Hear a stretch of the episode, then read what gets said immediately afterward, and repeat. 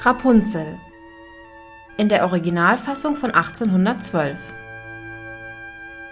Es war einmal ein Mann und eine Frau, die hatten sich schon lange ein Kind gewünscht und nie eins bekommen. Endlich aber ward die Frau guter Hoffnung.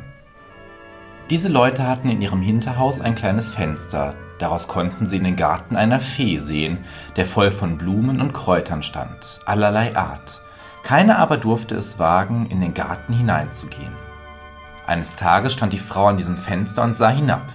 Da erblickte sie wunderschöne Rapunzeln auf einem Beet und wurde so lüstern danach und wusste doch, dass sie keine davon bekommen konnte, dass sie ganz abfiel und elend wurde.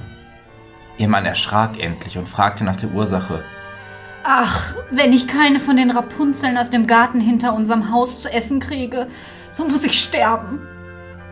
Der Mann, welcher sie gar lieb hatte, dachte, es mag kosten, was es will, so willst dir doch welche verschaffen, stieg eines Abends über die hohe Mauer und stach in aller Eile eine Handvoll Rapunzeln aus, die er seiner Frau brachte.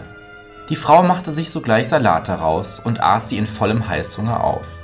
Sie hatten ihr aber so gut geschmeckt, so gut geschmeckt, dass sie den anderen Tag noch dreimal so viel Lust bekam.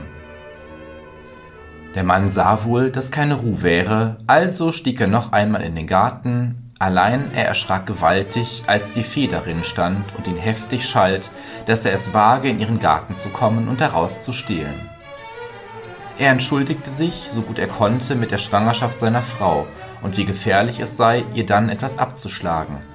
Endlich sprach die Fee Ich will mich zufrieden geben und dir selbst gestatten, Rapunzel mitzunehmen, so viel du willst wofern du mir das Kind geben wirst, womit deine Frau jetzo geht. In der Angst sagte der Mann alles zu, und als die Frau in Wochen kam, erschien die Fee sogleich, nannte das kleine Mädchen Rapunzel und nahm es mit sich fort. Dieses Rapunzel wurde das schönste Kind unter der Sonne. Wie es aber zwölf Jahre alt war, so schloss es die Fee in einen hohen, hohen Turm, der hatte weder Tür noch Treppe, nur bloß ganz oben war ein kleines Fensterchen. Wenn nun die Fee hinein wollte, so stand sie unten und rief Rapunzel, Rapunzel, lass mir dein Haar herunter. Rapunzel hatte aber prächtige Haare, fein wie gesponnen Gold, und wenn die Fee so rief, so band sie sie los, wickelte sie oben um einen Fensterhaken, und dann fielen die Haare zwanzig Ellen tief hinunter, und die Fee stieg daran hinauf. Eines Tages kam nun ein junger Königssohn durch den Wald, wo der Turm stand, sah das schöne Rapunzel oben am Fenster stehen und hörte sie mit so süßer Stimme singen, dass er sich ganz in sie verliebte.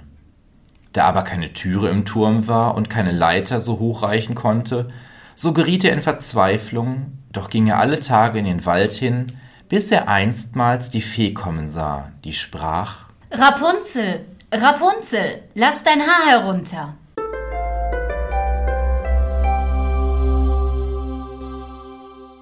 Darauf sah er wohl, auf welcher Leiter man in den Turm kommen konnte.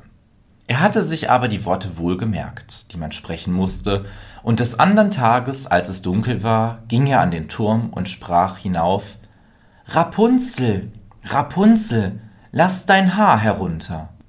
Da ließ sie die Haare los, und wie sie unten waren, machte er sich daran fest und wurde hinaufgezogen.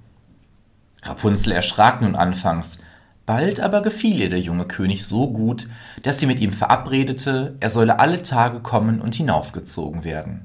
So lebten sie lustig und in Freuden eine geraume Zeit, und die Fee kam nicht dahinter, bis eines Tages das Rapunzel anfing und zu ihr sagte Sag sie mir doch, Frau Gute, meine Kleiderchen werden mir so eng und wollen nicht mehr passen. Ach du gottloses Kind, sprach die Fee, was muss ich von dir hören? Und sie merkte gleich, wie sie betrogen wäre und war ganz aufgebracht. Dann nahm sie die schönen Haare Rapunzels, schlug sie ein paar Mal um ihre linke Hand, griff eine Schere mit der rechten und ritsch, ritsch, waren sie abgeschnitten. Darauf verwies sie Rapunzel in eine Wüstenei, wo es ihr sehr kümmerlich erging und sie nach Verlauf einiger Zeit Zwillinge, einen Knaben und ein Mädchen gebar.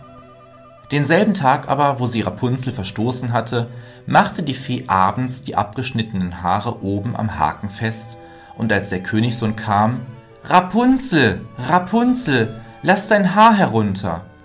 So ließ sie zwar die Haare nieder, allein, wie erstaunte der Prinz, als er statt seines geliebten Rapunzels die Fee oben fand. Weißt du was? sprach die erzürnte Fee. Rapunzel ist für dich Bösewicht, auf immer verloren. Da wurde der Königssohn ganz verzweifelnd und stürzte sich gleich den Turm hinab.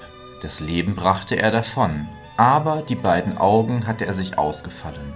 Traurig irrte er im Wald herum, aß nichts als Gras und Wurzeln und tat nichts als weinen. Einige Jahre nachher gerät er in jene Wüstenei, wo Rapunzel kümmerlich mit ihren Kindern lebte. Ihre Stimme deuchte ihm so bekannt. In demselben Augenblick erkannte sie ihn auch und fällt ihm um den Hals. Zwei von ihren Tränen fallen in seine Augen. Da werden sie wieder klar und er kann damit sehen wie sonst.